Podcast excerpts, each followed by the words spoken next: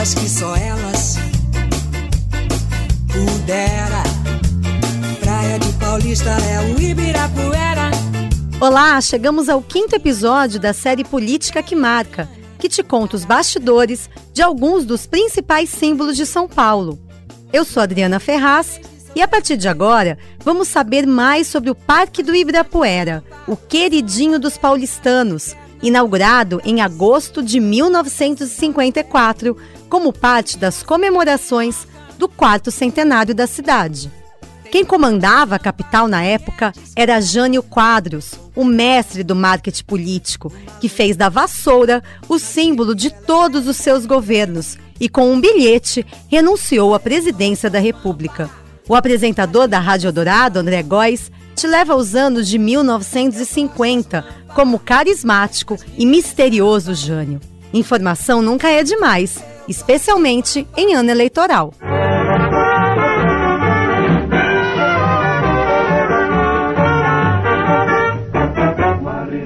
Varre, varre, varre, varre, vassourinha. Varre, varre a bandalheira. O povo já está cansado de sofrer dessa maneira. Jânio Quadros é esperança desse povo abandonado.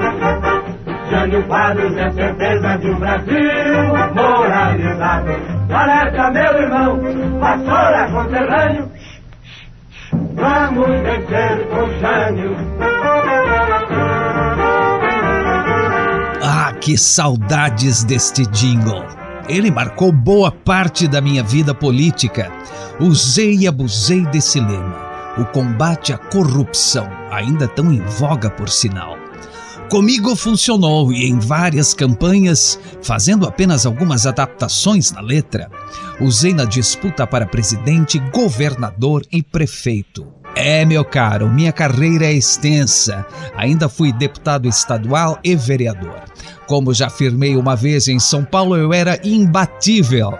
Acho que não preciso me apresentar, né? Mas vá lá.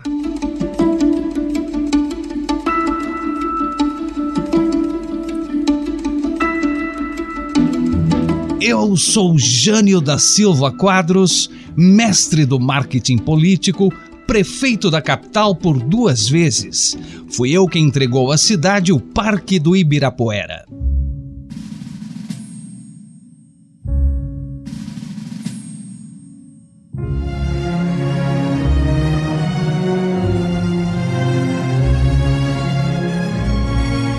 Sei por onde começar esse programa, tenho tanta coisa para contar. Uma vida inteira dedicada à política e às pessoas. Hoje sei que classificam esse meu estilo como populista, mas quem vai dizer que eu não me dedicava? Política para mim era isso, andar nas ruas ao lado do povo. Era só acontecer alguma coisa e lá estava eu. Como vereador, ouvia as reclamações, acompanhava o desenrolar da situação e no dia seguinte contava tudo na tribuna da Câmara Municipal. Era novo ainda, nessa época tinha trinta e poucos anos, mas já tinha minha legião de seguidores, alunos do tradicional Colégio Dante Alighieri, onde ministrava aulas de português e de geografia. Os estudantes adoravam este meu jeito peculiar de falar e, é claro, a minha aparência também. Acho que o Jânio aproveitou seu tipo físico. Ele não criou esse tipo, ele era aquilo mesmo. Era uma pessoa magra, talvez um cabelo oleoso, né? usava uns ternos muito estranhos. Então ele tinha um jeito de ser muito diferente. E uma coisa que chamava atenção e que uh, achavam muito bonito era a, a fala dele. Ele falava muito diferente, ele falava com palavras difíceis, as pessoas não entendiam, mas achavam bonito e achavam que ele mereceria seu voto.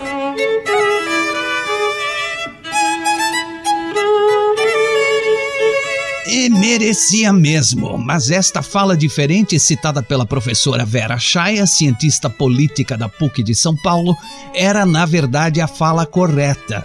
Não sei porque hoje as pessoas se espantam quando alguém usa mesóclise no discurso.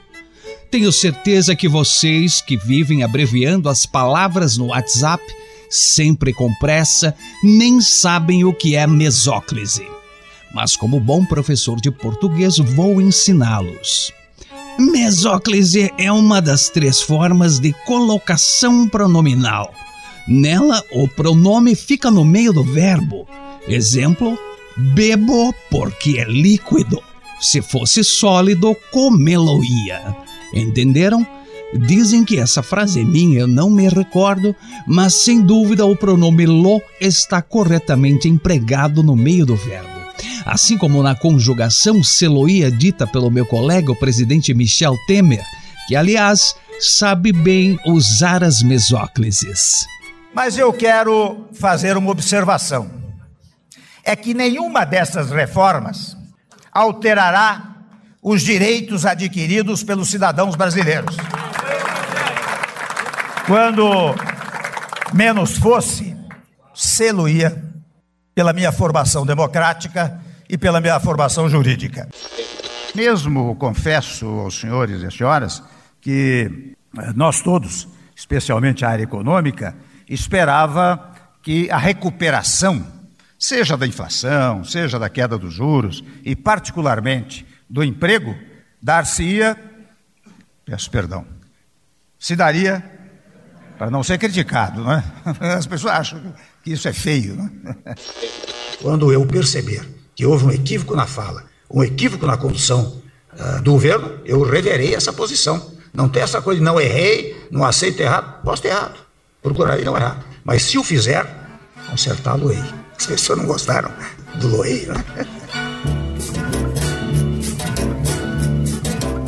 O rei da brincadeira, o rei da confusão. Um trabalhava na feira, outro na construção. Mas isso é só um detalhe do meu repertório. Eu praticamente inaugurei a arte do marketing político no Brasil e nem precisei dessa tal media training. Para mim sempre foi uma coisa natural. O sanduíche de mortadela, por exemplo, eu levava em um dos meus bolsos para matar a fome. Os ternos? Eu escolhia qualquer um. Podia estar amassado ou não. E o meu cabelo?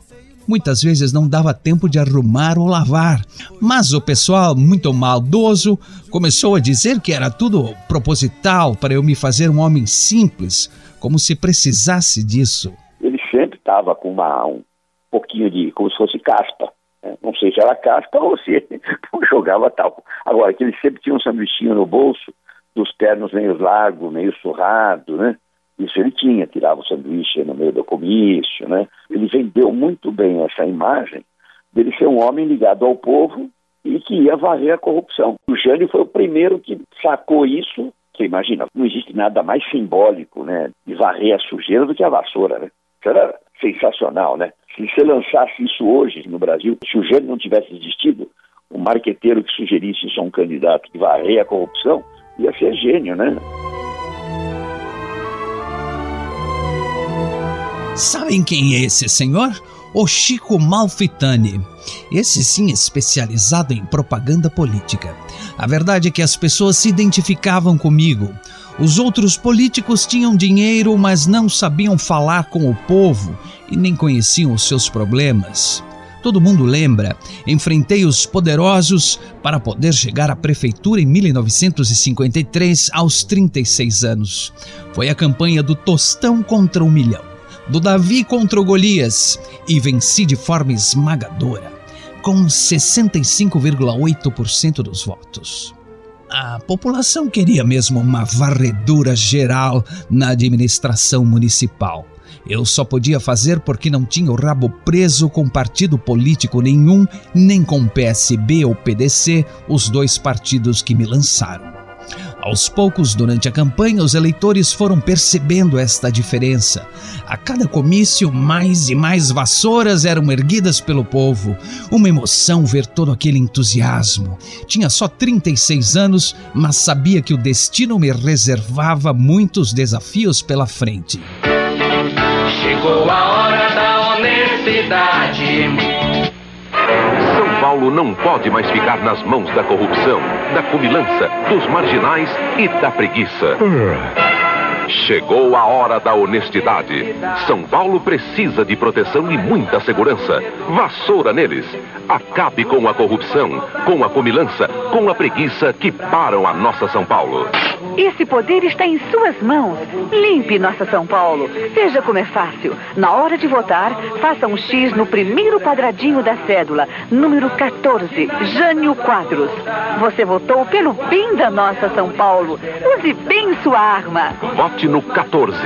Jânio Quadros já é o primeiro. Voltando à cidade, a professora Vera Chaia, sabem que ela até escreveu um livro sobre mim? Em A Liderança Política de Jânio Quadros, a acadêmica conta com propriedade minhas práticas à frente da capital. No primeiro mandato como prefeito, ele consegue angariar muita coisa, né? Porque ele participava de várias reuniões, ele visitava os bairros da capital, ele tinha o costume de, de estar presente em vários locais. Ele ia no, na garagem da CMTC, ia visitar hospitais municipais, cobrava dos funcionários dele e dos secretários dele uma ação mais efetiva. E daí nasce o que se chamou perfeitamente dos bilhetes, famosos bilhetinhos. Se ele vivesse agora com WhatsApp, com Twitter, ele seria o rei, porque ele nunca deixou de cobrar e nunca deixou de participar ativamente nessa relação com seu corpo administrativo.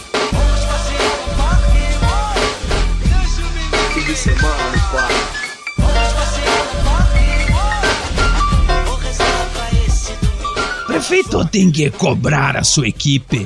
Eu fazia isso pessoalmente e ainda com os famosos bilhetinhos. E ai de quem não me respondesse um bilhetinho.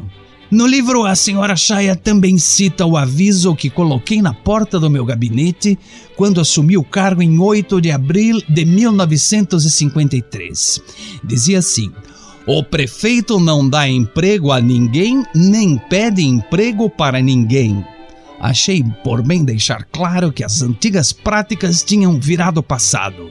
Como prometido, comecei ali a moralizar a administração pública, cortar despesas e também definir o que podia e o que não se podia fazer na cidade. E é claro que prostíbulo não podia. Cancelei os alvarás de funcionamento dos chamados hotéis das ruas Aurora, Guaianazes e adjacências, que só serviam para escusos encontros de casais. Ao longo de minha vida pública, ainda mandei proibir biquíni nas praias, briga de galo, lança-perfume e até skate no Parque do Ibirapuera. Mas isso lá na minha segunda gestão, nos anos 1980. Mas esse meu veto não durou muito, não. A minha sucessora, a prefeita Luísa Erundina, liberou tudo de novo. Eu moro em São Paulo há quase 50 anos e sempre tive a felicidade de morar relativamente perto do parque, o que me permitia diariamente fazer uma caminhada por lá, usufruir aquela beleza que é o Parque do Ibirapuera. E quanto ao skate, de fato, antes mesmo de eu me eleger, eu havia me comprometido a se ganhar essas eleições, eu iria liberar logo que eu assumisse o, a prática do, do skate no parque. Não tem por que proibir, como foi feito pelo prefeito anterior, aquele que eu sucedi, que foi Gênio Quadros, que era uma figura autoritária, repressora. Para mim, isso era apenas disciplina. Aliás, a senhora Erundina não contou para vocês que foi na minha primeira gestão que o parque foi inaugurado. A população esperava por ele há décadas. Parque Ibirapuera ele foi implementado em 1954, né, na comemoração do quarto centenário de São Paulo. Mas o projeto, a lei que criou esse parque, ela já existia quase 30 anos antes.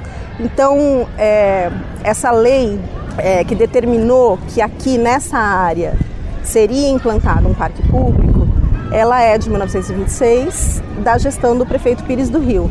Ainda que ele não tenha podido, na sua gestão, implementar o parque, a gestão dele foi fundamental porque ele é, teve essa força né, de atuação como poder público, de preservar a área contra todos esses interesses de ocupação.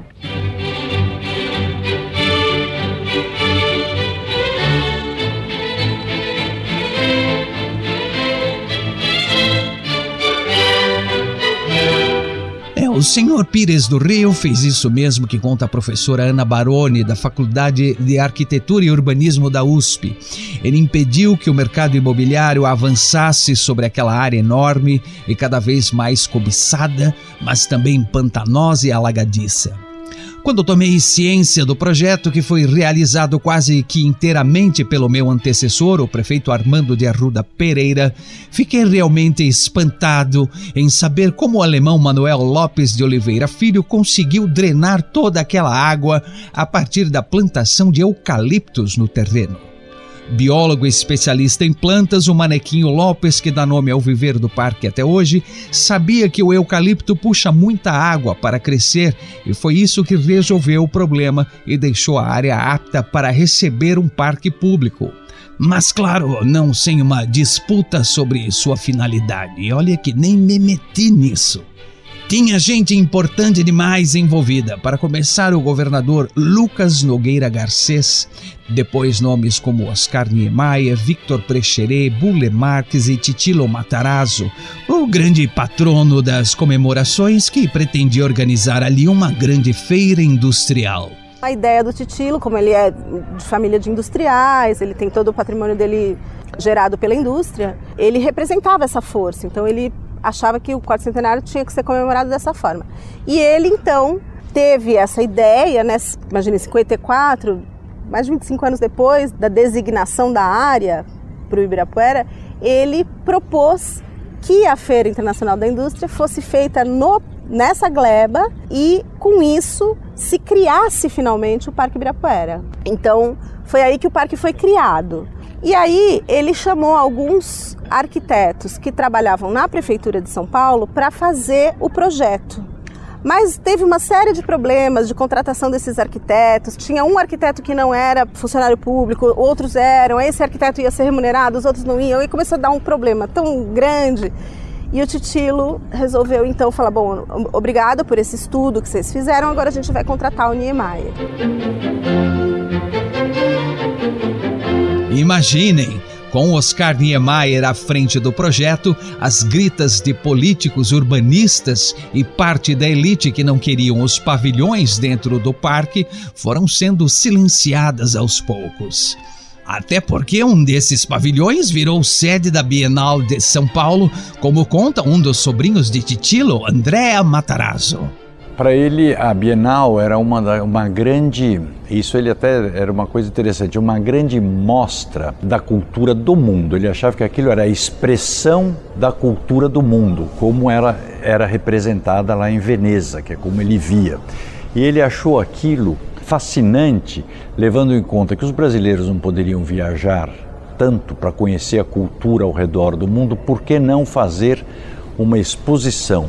Que expressasse o pensamento do mundo aqui em São Paulo. Isso era uma, um lado da moeda. O outro lado, que ele entendia que era a forma de você levar São Paulo para eh, mostrar São Paulo para o mundo todo, colocar São Paulo no centro do mundo. Ele achava que o turismo fazia isso com o Rio de Janeiro e a cultura e a arte poderiam fazer isso com São Paulo, já que São Paulo era muito focado sempre com indústria e com desenvolvimento, ele achava que faltava a componente cultural para São Paulo ser uma cidade cosmopolita. Todo mundo hoje sabe que esse italiano e eu não éramos exatamente os melhores amigos. Na minha missão de moralizar a cidade, não podia ver com bons olhos o fato dele ser amaziado com a senhora Yolanda Penteado. O Titilo queria ser moderno demais. Vivia uma vida louca, sempre rodeado de gente, sempre em festas, sempre com artistas de todos os estilos. Ele era um apaixonado pela arte moderna e pela arte contemporânea. Se você entrasse na casa do tio Titilo com 80 anos de idade, era 100 vezes mais moderna do que a minha casa hoje, 30 anos depois, né, com todos os móveis eh, de design, era hiper clean né, com uma biblioteca gigante, e eu me lembro bem, porque era uma biblioteca de aço da Securite, né, mas charmosermo, o jeito que, que era colocado, um apartamento pequeno, ele morava num apartamento de 260 metros quadrados, e eu sempre dizia para ele, mas não te dá aflição, o apartamento é pequeno? Ele falou, um apartamento serve para dormir, ponto. E realmente era um homem que não ficava em casa, né? ele era muito um homem de uma vida social e empresarial muito intensa. Ouviram só? O senhor André admite que o homem não parava em casa, não teve filhos, só aproveitou a vida. Mas tenho de admitir que Titilo foi um mecenas para as artes de São Paulo, assim como Assis Chateaubriand, que criou o MASP. Já já vocês vão conhecer toda essa história. Voltando ao parque, a inauguração se deu em 21 de agosto de 1954. Não fui à festa. O meu vice-coronel Porfírio da Paz me representou nesse dia e me relatou o entusiasmo do público ao poder passar pelos portões do parque pela primeira vez naquela tarde. O jornal Estado de São Paulo registrou tudo. Às 15 horas, foram abertos ao público todos os portões do Parque do Ibirapuera, havendo nessa ocasião profusa distribuição de bandeirolas do quarto centenário. Foi enorme a mole humana que se locomoveu até o local a fim de visitar os pavilhões inaugurados das indústrias e das nações. Várias outras manifestações de caráter popular foram igualmente proporcionadas ao público, realizando-se à noite grande espetáculo pirotécnico como parte das comemorações de ontem no Ibirapuera. Aqui estamos nós, turistas de guerra, restos mortais do Ibirapuera. Depois da inauguração, o prédio das indústrias passou a receber a Bienal de Artes de São Paulo. Isso foi a partir do ano de 1957, quando a mostra estava em sua quarta edição. A qualidade do espaço projetado por Niemeyer torna o local sede oficial da exposição, como explica o atual presidente da fundação, o José Olímpio da Veiga Pereira. O prédio da Bienal é um marco arquitetônico, faz parte desse todo o conjunto arquitetônico do Parque do Ibirapuera. É, ele assim é um ícone da arquitetura moderna, onde você vê é, conceitos é, muito presentes nela, como por exemplo a planta aberta, né, essa extensão toda dos andares só com pilares e vigas sem nenhuma parede, que podem ser instaladas ou não você tem essa questão entre as linhas retas da grande caixa contrastando com a sinuosidade das aberturas dentro do prédio e da rampa em espiral.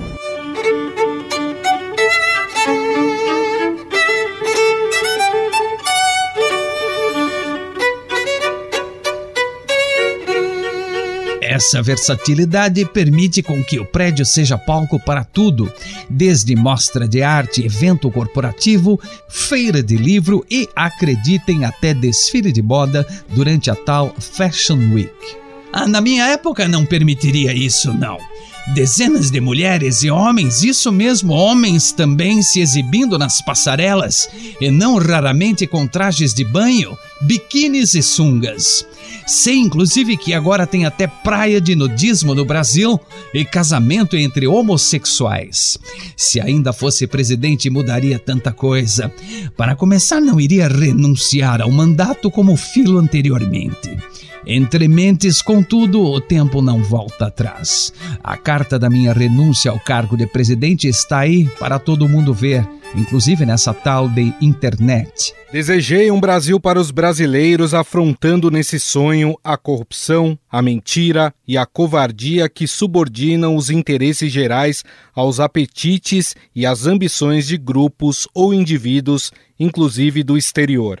Forças terríveis levantam-se contra mim e me intrigam ou infamam, até com a desculpa da colaboração. Se permanecesse, não manteria a confiança e a tranquilidade, ora quebradas e indispensáveis ao exercício da minha autoridade. A mim não falta a coragem da renúncia.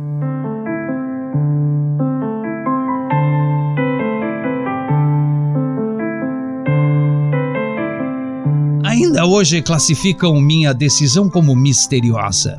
Falam que foi uma estratégia para ganhar mais poder, pois acreditava que o Congresso não aceitaria minha renúncia, que o povo iria às ruas. Nada disso aconteceu, mas aqui, depois de tanto tempo, não me cabe mais responder a essas indagações. O que reafirmo é o que escrevi naquele documento histórico. Estava por demais pressionado por forças terríveis. Quem sabe se as pressões que eu sofri até o 25 de agosto, estas insuportáveis, eu acuso as forças de terríveis. Ocultas por quê? Se estavam na minha cara estão na cara de todos.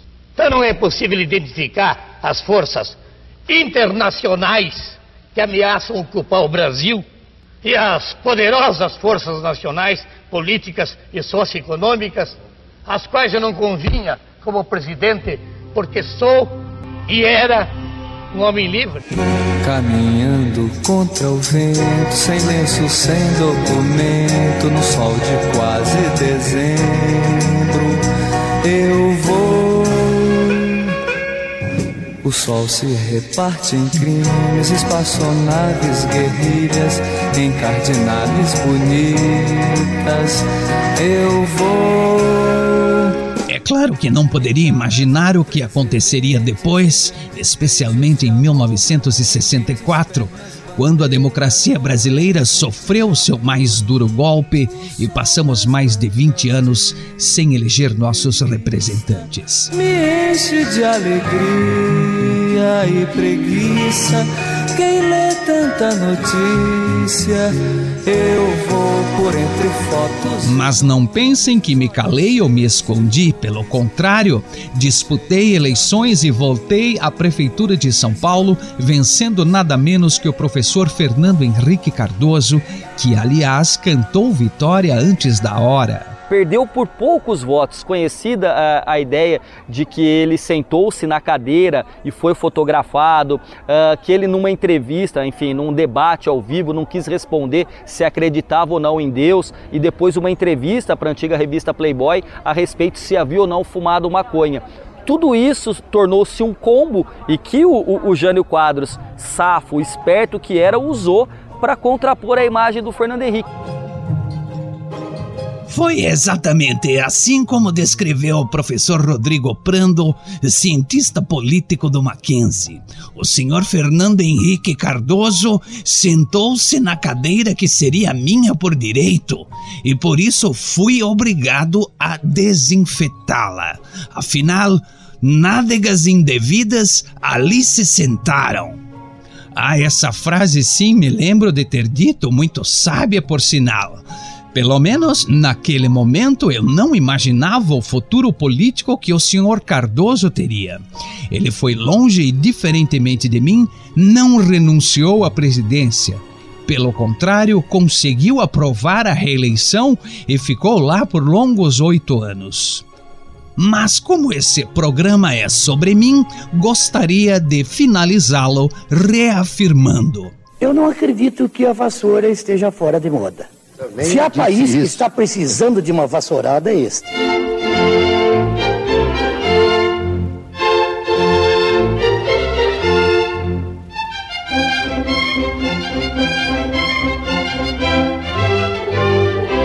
É, com ou sem vassoura, o tema da corrupção é cada vez mais presente no discurso e muitas vezes na prática dos políticos.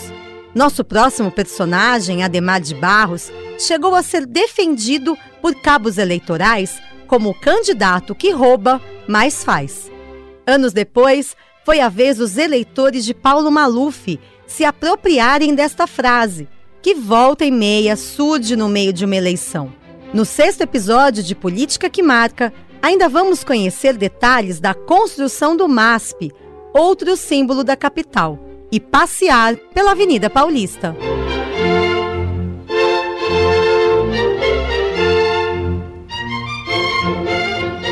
Este podcast tem reportagem, produção e roteiro de Adriana Ferraz e Ana Paula Niederauer. A narração é de André Góes e finalização de Carlos Amaral. O editor Coordenação de Política é o Eduardo Catá e o editor do Núcleo de Áudio do Estadão é o Emanuel Bonfim. Thank you.